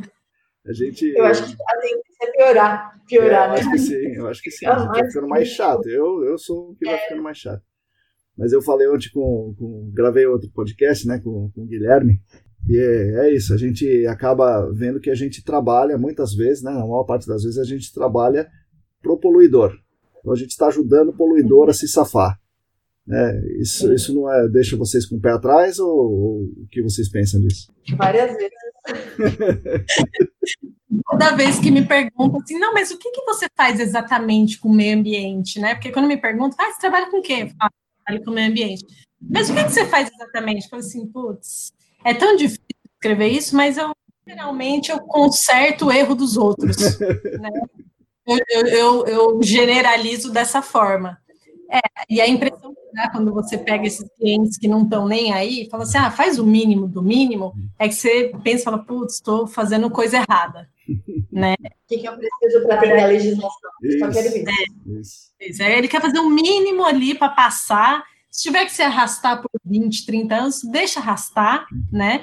a, a, sensação que eu pessoalmente tenho é que eu estou fazendo uma coisa errada. Ao contrário, quando você pega cliente que não faz isso, faz aquilo, super legal, que se interessa, né? Já teve cliente que fez os cursos do Senac Sim. aí, e, e, é muito legal quando isso acontece, porque você se empolga junto com o cliente. Exatamente. Você, não, vamos então, vamos ali, vamos aqui, com certeza. Isso você discute com o cliente, fala, não, super legal isso, ai, o resultado disso foi legal. Então é animador. Então tem essa, é o 8 ou 80, né? Sim. O meio termo ainda apareceu. É, pois é.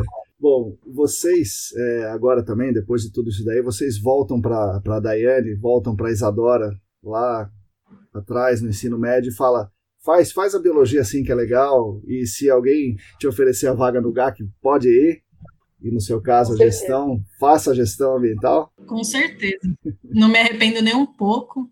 É, quem me Eu já falei isso, inclusive, para o Léo, né, que é o meu chefe hoje da, na CPEA. É, eu amo isso, eu me encantei por essa área e eu faria de novo, acho que em outras vidas, inclusive. eu, eu também gosto muito, eu estou bem realizada. Assim, claro, né, tem muita coisa para melhorar, mas eu sinto que, que eu acho que eu me encontrei mesmo, que ah, não, não, acho que meu caminho foi, me levou, os bens me trouxeram e, e aqui acho que eu fico. Legal. Então, pera. Quais serão os próximos passos da jornada, mas estou feliz. E como vocês veem o, o, GAC nos próximos, sei lá, nos próximos 10 anos e como vocês se veem aí no, nesse, nesse contexto do GAC nos próximos 10 anos? Já que vocês gostam do GAC, vocês vão estar, daqui a 10 anos vocês vão estar. Sim. E como é que vocês se veem? Como é que vocês veem o mercado? Eu acho que no ritmo que as coisas que eu tenho visto que tem sido rápido, né? Eu digo porque eu sou mais nova na, na área eu acho que a tendência é as coisas realmente melhorarem para a gente. Só que a gente precisa também do poder público atuando conosco, né? Sim. Não no sentido de apenas multar, mas nos dando suporte, nos dando diretrizes. Mas eu vejo que as, as coisas tendem a melhorar, o, os corpos técnicos tendem a procurar mais é, informação, se envolver mais com outras empresas para saber o que está todo mundo trabalhando eu tenho essa, essa expectativa, tenho essa esperança, talvez, não sei. Eu, eu vi o GAC crescer bastante desde 2011, que foi quando eu comecei a trabalhar com GAC. E eu acho realmente que nos últimos anos foi uma aceleração assim surreal. Eu acho que essa questão dos clientes participarem e fazerem cursos e quererem se inteirar mais é, ajuda bastante. Sim. Então eu acho que o GAC daqui uns tempos, ou pelo menos que eu espero que isso aconteça, que seja uma coisa mais importante, mais relevante dentro do planejamento do, da, no geral, Sim. né? Que seja parte fundamental do ah, vai fazer parte do meu planejamento financeiro. E não só porque está na lei. Certo. É, que eles fizessem isso porque tá porque eles se importam com isso, Sim. né? E porque eles se importam com isso e que, é, e que vejam que isso é essencial para que a gente possa crescer de um, de um modo mais saudável, Sim. né? Justamente, ah, vou fazer aí porque tá na lei, a CETES vai me dar multa, não só por isso, né? Mas realmente procurando essa questão de reabilitar e sanar o dano para um ambiente mais saudável, né? Até porque, Isa, em relação a isso que você falou, de que assim, eu concordo plenamente de que as empresas elas deveriam prever isso no, no controle orçamentário delas, principalmente porque elas sabem se a atividade delas é ou não poluidora. A gente sabe que as empresas, principalmente as grandes, elas trabalham com fundo multa. Sim. Elas têm uma reserva para isso.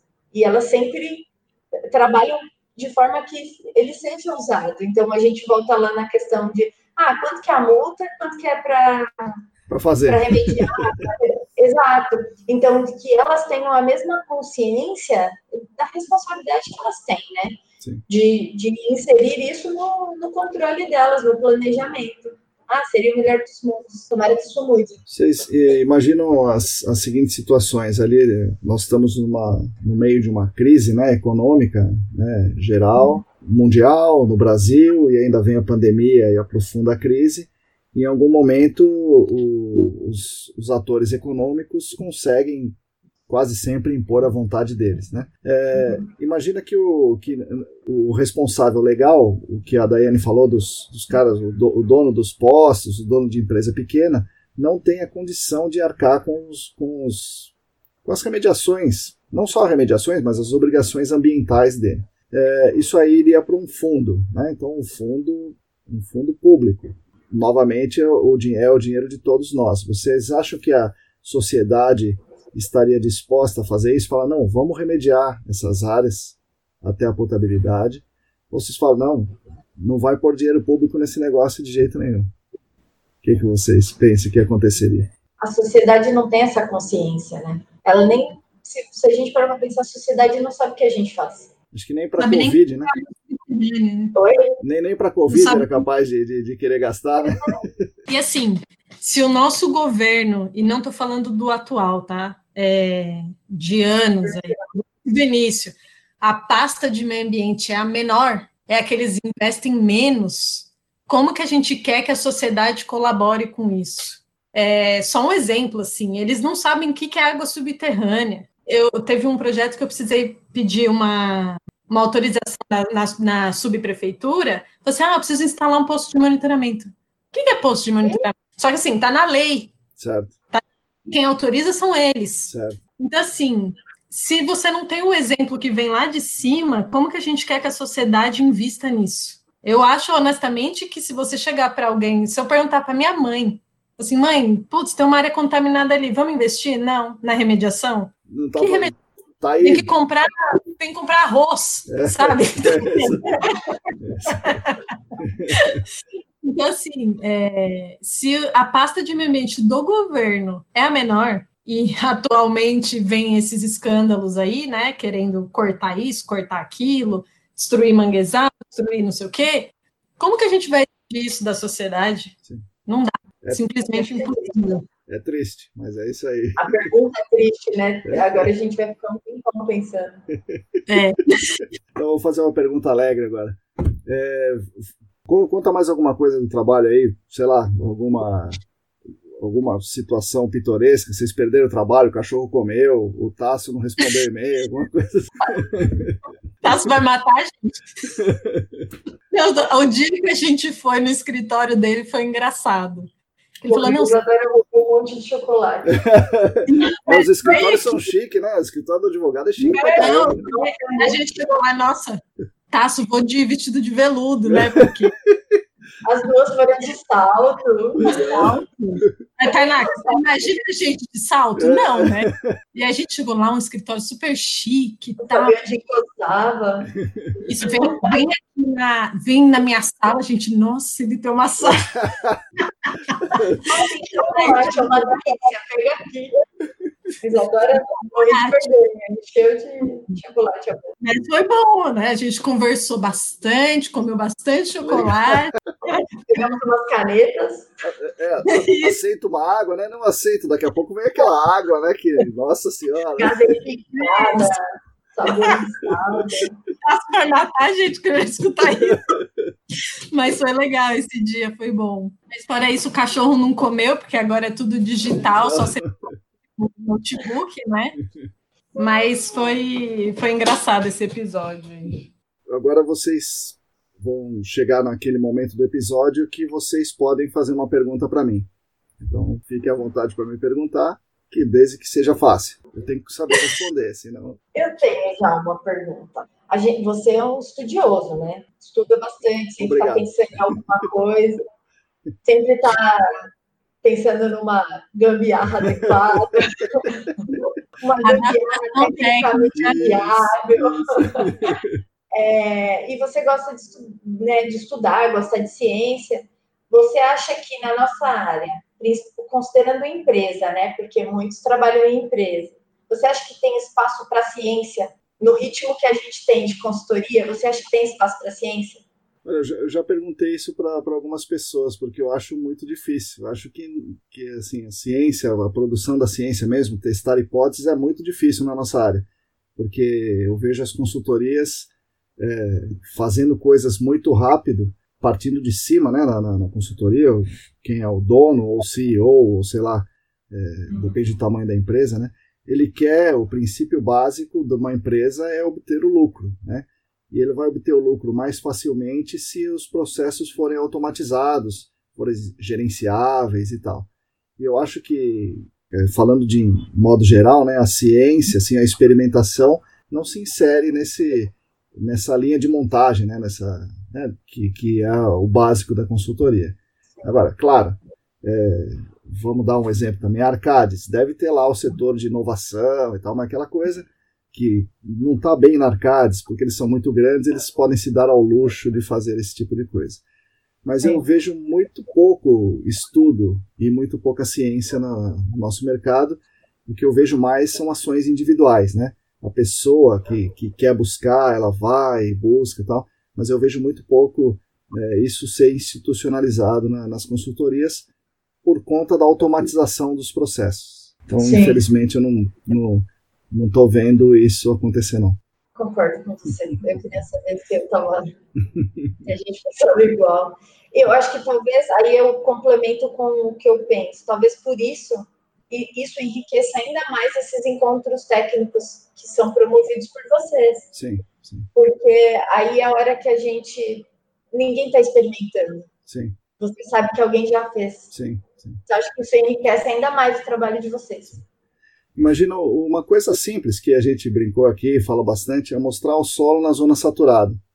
Mas é claro que precisa mostrar o solo na zona saturada, é que ninguém nunca pensou nisso daí. O cara da consultoria vai fazendo o que sempre foi feito. Uhum. É, o negócio dele é, ah, investigar, vou fazer o poço. Ah, faz um furo aí, põe os tubos dentro, essa é a investigação. É, mas não é que ele queira fazer errado, né? É que o cara nunca parou para pensar, puxa, acho que tem, porque ele não dá tempo dele parar para pensar. Né? Esse não é o negócio dele. O negócio é. dele é fazer. Né? Porque ele tem. A gente não fala meta, né? Mas a gente tem trabalho para entregar. Sim, pois é. A gente tem projeto para entregar. E foi vendido assim, né? E foi vendido assim porque é o que todo com mundo prazo. faz. Isso. É, e foi vendido com prazo. Sim. Isadora? A gente não falou sobre isso, mas é uma coisa que eu sempre converso, né? Como eu trabalhei um tempo com a a certificação da 17025 de qualidade, é, eu queria saber, Tanaka, o que, que você acha da gente ter uma 17025 obrigatória para águas e não ter obrigatório para as, as consultorias podem ter, mas não é obrigatório, Sim. né? Pra, é, e não ter para solo, e se isso deveria ser pra, para a empresa ou para a pessoa que executa? É uma pergunta complexa, né? Mas é, vamos tirar 17025 da jogada, vamos, vamos falar da, da certificação ou da acreditação, seja como for, de alguma atividade qualquer, por exemplo, a amostragem de solo. Eu acho que tem que ser do profissional. O profissional tem que ser capacitado para fazer aquilo. Você faz a amostragem de solo? Faço. Mas que etapa da amostragem de solo? Você tira o, o solo da, de onde ele está e traz para a superfície, ou você olha o que o solo que está na superfície e seleciona uma amostra para ser enviada para o laboratório. Né? Então o cara é certificado naquilo ou nisso, mas o cara é certificado, né? a pessoa, o profissional. Então acho que teria que ter alguma forma de fazer isso. Não sei se é em método, se é se é a CETESB, ou se é a ESAS ou alguém que poderia fazer esse tipo de, de certificação, né? Talvez ser voluntária, né? Então quem quer fazer o fazer os créditos aí que o capacitem para ser um amostrador de solo que tira o solo do, da, uhum. lá da subsuperfície e traz para a superfície. Né? Ou Mas quem que é que seleciona. Agora, a 17025, acho meio estranho. É, assim, acho que não, não resolve o problema. Por fim, por vias tortas, acabou resolvendo, né? mas assim, é, a empresa é acreditada na 17025, ou seja, o que, que, ela, o que, que ela sabe fazer? Medir os parâmetros da água subterrânea. Então é, é isso, né? Você está medindo os parâmetros para mostrar água subterrânea. Você sabe medir os parâmetros, você tem um equipamento que mede muito bem os parâmetros, tudo, tudo certinho. Então é, essa etapa é, é, muito bem feita, porque a 17025 obrigou o cara a fazer isso tudo bem certinho. Mas o erro não está aí. O erro está no, no, no, posto no lugar errado, o posto que não foi desenvolvido, no posto que não devia nem ter. Sim. Então acho que a, a 17025 acabou tirando muita gente que fazia lambança da jogada, o que foi bom, né? tirou o cara que era muito, muito ruim, mas ela não resolveu o problema. Ela, resol... ela deu uma peneirada, mas usou, acho, acho que ela usou o poder econômico. Porque só quem tinha dinheiro, né, uma consultoria grande com muito dinheiro, conseguia fazer a acreditação. E foi aí que peneirou. Não na técnica, foi no, no, no dinheiro. Mas acho que tem que ter. Sim. Tem que ter uma certificação, tem que ter uma acreditação para amostragem de água, para amostragem de vapor, para amostragem de solo, para tudo. E tem que ser do profissional, eu acho. Sim. É, porque assim, é, quando ah, a gente, beleza, fez tudo, aí emite lá, aí tem um engenheiro que assina o CREA. Ele é o único responsável? Pois é. Né? Sendo que tem Ele muita é gente que fez um monte de coisa, né? Se a, se a empresa tem 17025, eu estou garantido. É, é, é, estranho pensar nisso, né? Ela, ela, a, a, empresa tem a 17025. Contratei o cara agora, falo, vai lá e coleta. É, assim, a 17025 você tem que treinar a pessoa, ter registro de treinamento, mas assim, eu, eu gosto da 17025 em parte, em parte. Eu acho que eu trabalhei também antes dela e depois dela, certo. né? Que organizou muito, trouxe qualidade, trouxe. Não vou negar. Sim. Mas também concordo que foi por poder econômico e não técnica. Né? Tem, tem sim as consultorias que têm a 17 prezam pela técnica e sim. pela qualidade, e, mas é isso que você falou, é isso, ela vai garantir que você é, colete uma amostra representativa do aquífero. Ponto é uma amostra representativa. É, do aquífero da... não, né? do poço, né? Do, do, do poço. Do, poço. daquele poço. É. Isso, desculpa. Daquele poço. Se ele foi bem instalado, não sei o quê. E aí falta, eu acho, essa correlação de dados. Mas a 17025 ela não foi de todo ruim. Não, pois é, pois é. é ajudou, com certeza. Mas sim, ela peneirou pelo financeiro, também acho que é, melhor com ela do que sem ela, mas é, não trouxe aquela aquela qualidade que eles pensaram que teria lá no início. Bom, meninas, estão... ah, tem uma pergunta para fazer para vocês, esqueci. Isso é uma pergunta muito importante. Vocês, é, como mulheres, já sofreram com, com é, machismo, qualquer esse tipo de coisa, é, na vida em geral, mais especificamente no GAC? Pode falar, Isa. Nossa, que difícil. Já, já sim. É... Não aquela coisa explícita, sim. Você pode chegar, não, sofri, vou denunciar, não sei o quê. Eu acho que é aquela coisa escondida, velada, que para mim é pior, é muito pior, né? De você estar tá falando e você tá vendo que a pessoa não tá dando crédito para o que você tá falando. Assim, tá, fala, fala, tá mexendo no celular. Né? Assim, eu costumo falar isso também. Já me perguntaram isso muitas vezes, certo. né? É, por ser mulher, por ser negra, Sim. nova, então tem tudo isso. E a gente tá no mundo de homens. Sim. A questão do GAC, acho que de qualquer outro emprego, mas sim, enfim, sim. falando do GAC, é um mundo de homens, sim. né? Homens, homens brancos, brancos velhos, é, alguns muito arcaicos, preconceituosos, né? É, então, sim, é difícil. Inclusive para você é, impor, se impor no trabalho de campo com, a, com as equipes de campo. Eu, eu, acho que os caras pensam, ah, uma menina vem mandar em mim. Imagina. Então, no começo, pra, pra, eu fui muito para campo no começo. Para conquistar esses caras foi difícil. Eu via que eles não estavam nem aí. Aí, no fim, você sai, ah, mas ela é muito brava, né? muito grossa, mas eles não têm noção de quanto é difícil você se impor num meio desse. Certo. Já sofri assédio, é, é, muito, é muito triste isso, Sim. mas a gente tem que erguer a cabeça e continuar, Sim. né? Falo que o meu triunfo vai ser quando eu chegar lá em cima e essas pessoas me verem, né? Falo assim, onde ela chegou? Sim. Eu acho que o tipo disso, né, desse tipo de situação é esse. É você mostrar que você pode. Sim. E vocês estão mostrando. Então, isso é muito bom. Muito obrigada. Eu tenho dois, dois exemplos. Um, assim, eu acho que nós com, com relação ao assédio. É, a mulher, independente de como ela seja, por ser mulher, ela está vulnerável ao assédio. Sim.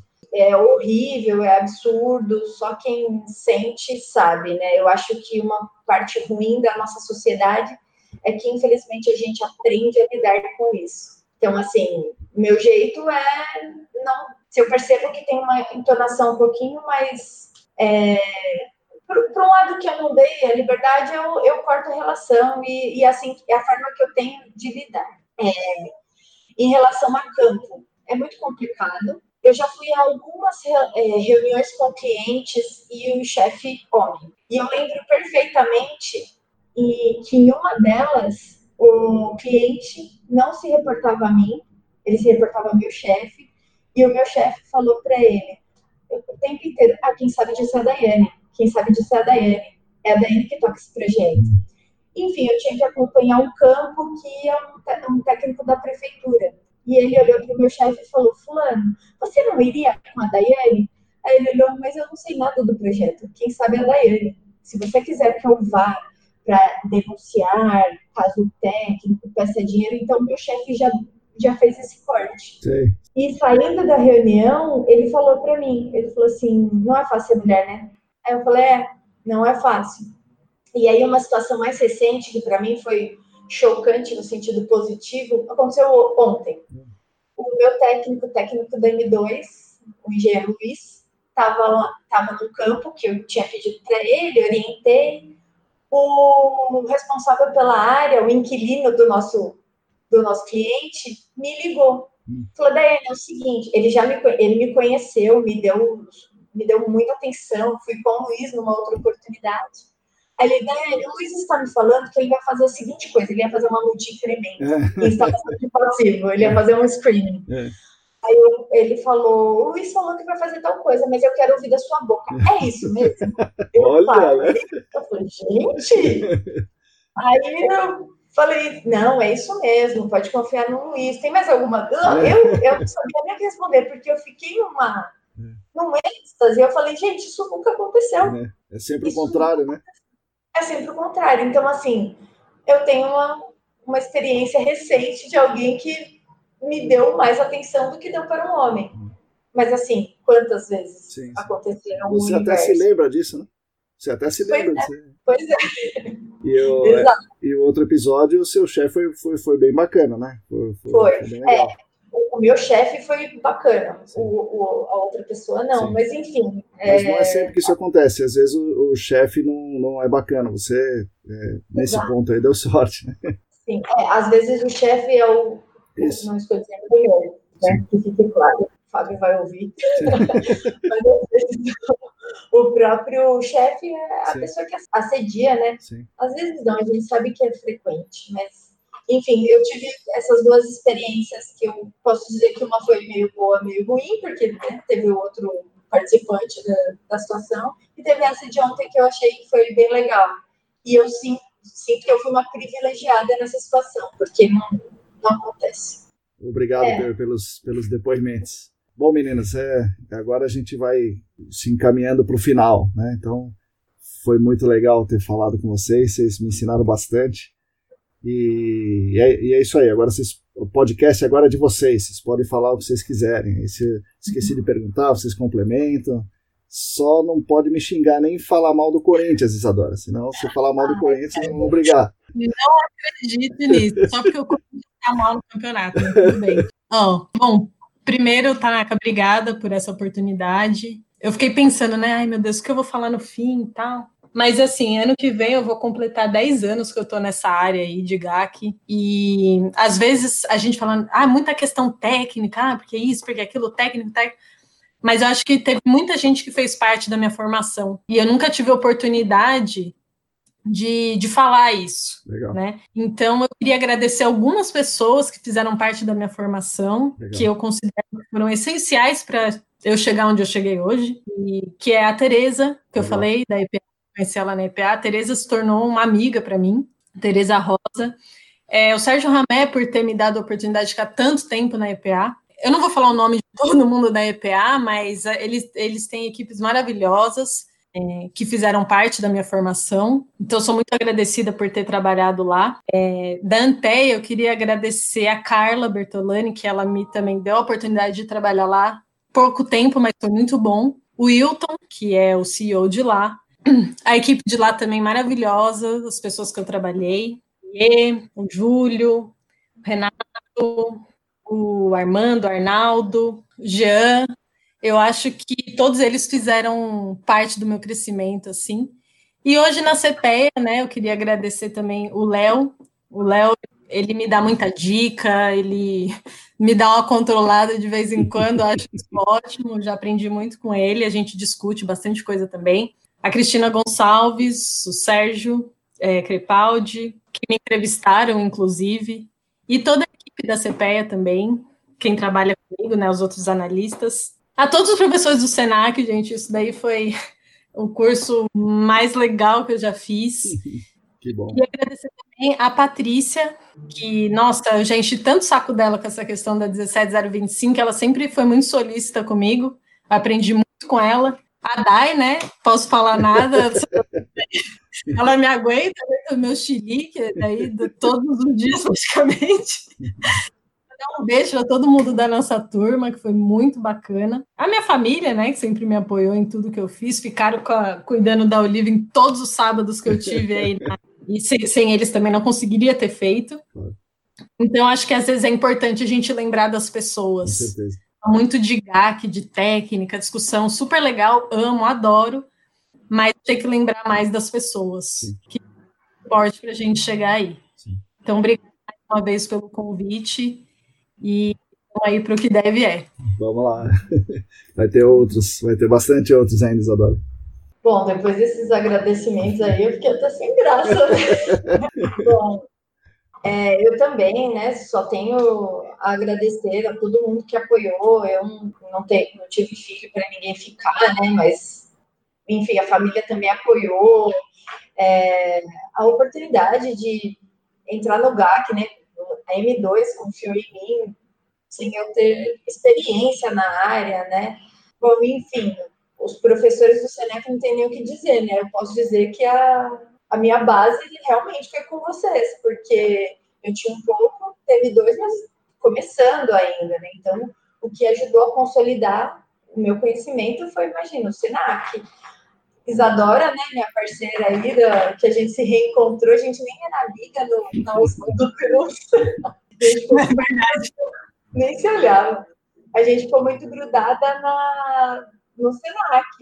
E aí a gente se fala todo dia praticamente. E a você, Marcão, desde o começo, para mim, sua aula foi incrível, super bem-humorada, como você, um cara super didático, disposto a ensinar, disposto a aprender.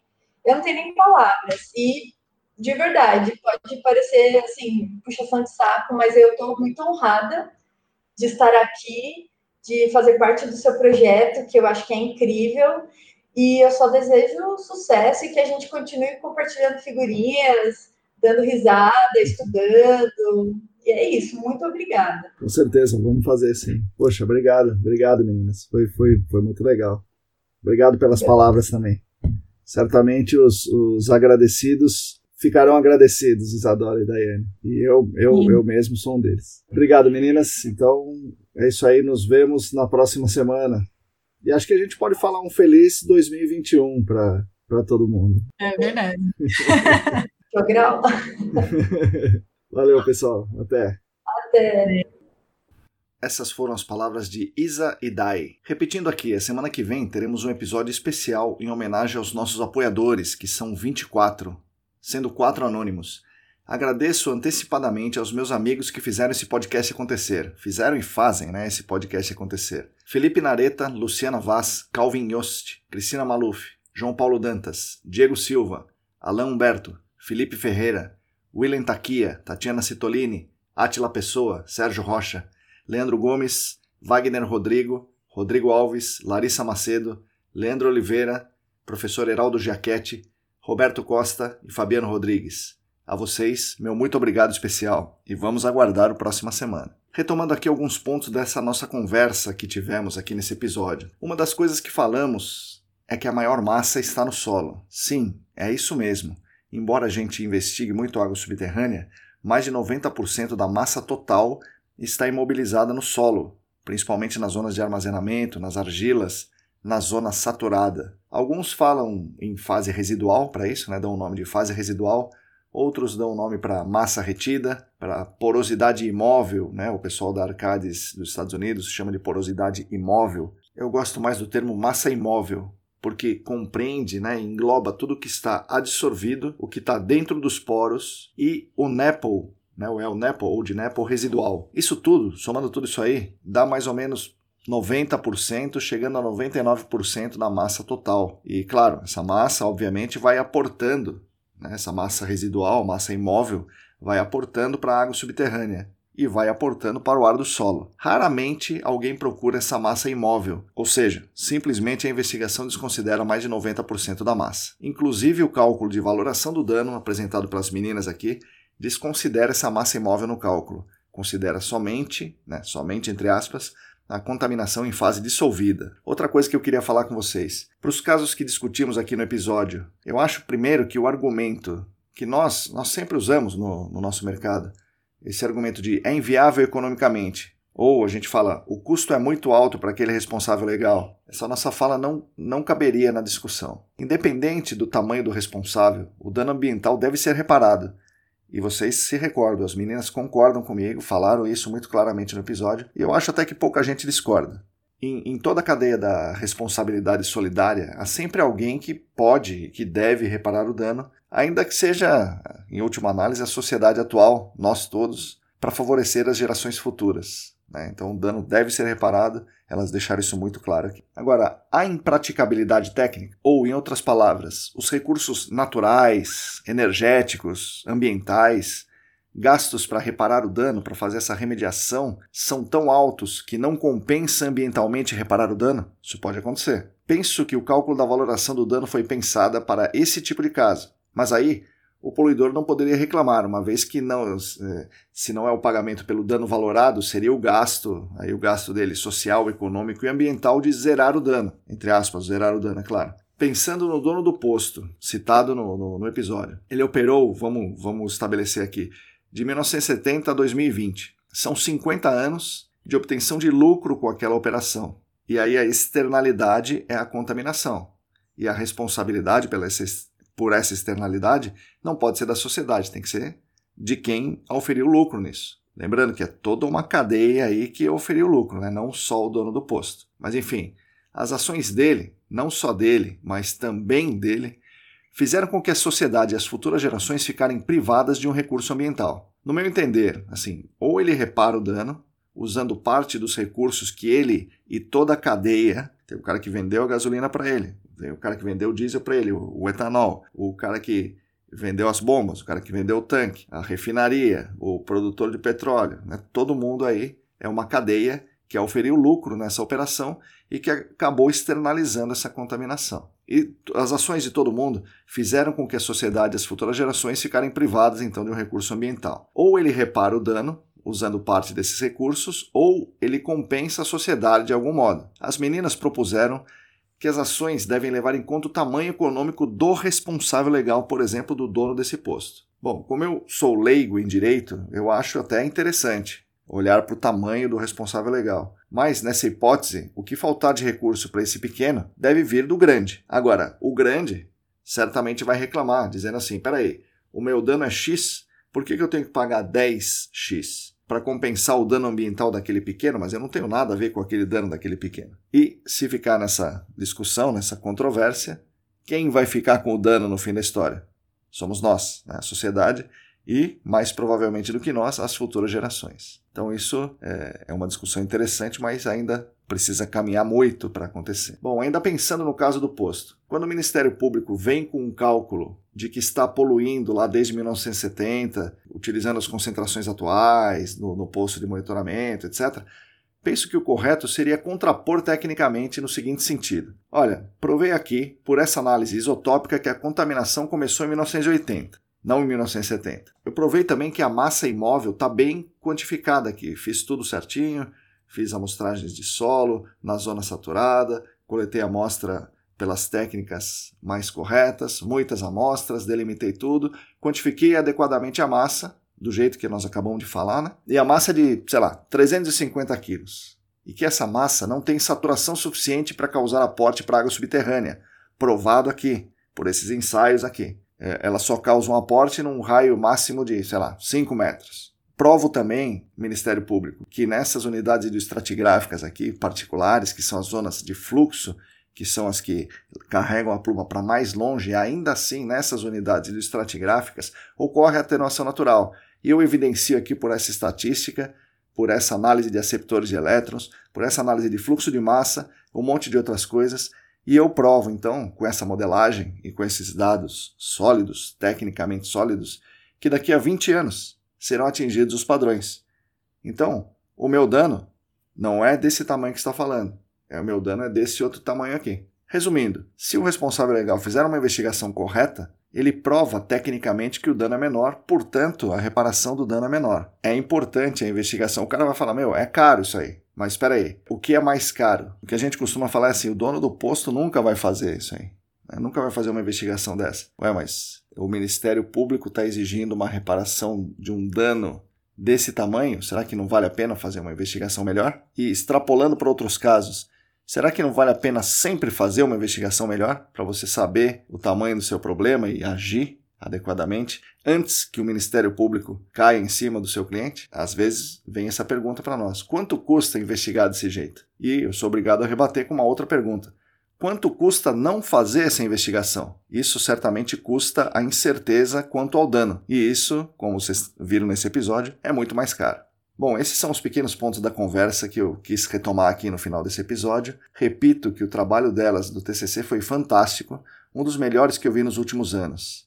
Aliás, essa turma de GAC 18 fez trabalhos de conclusão excelentes e certamente vocês vão ouvir falar muito deles em breve. É, esse aqui da Isadora e da Daiane é um deles. Elas, que, como muitas outras mulheres, sofreram, vocês ouviram aí, elas sofreram com machismo, e a Isadora ainda sofreu com racismo, certamente as duas, Isadora e Daiane, certamente estão mostrando aí para todo mundo que elas venceram. E elas, Isadora e Daiane, certamente ficarão contentes de saber que estão contribuindo um pouco para mudar essa situação conscientizando, se não conscientizando o mundo todo, pelo menos conscientizando a nossa fatia do mundo todo, que é o pessoal que nos ouve aqui. Elas vão ficar felizes em saber disso. Bom, pessoal, o ano de 2020 já está chegando ao final, aí as nossas esperanças começam a se renovar, a renascer. Uma expectativa por pelo menos uma vacina para a Covid-19, expectativa pelo crescimento econômico e técnico do mercado de GAC, isso tem acontecido, muitos empregos têm sido gerados na nossa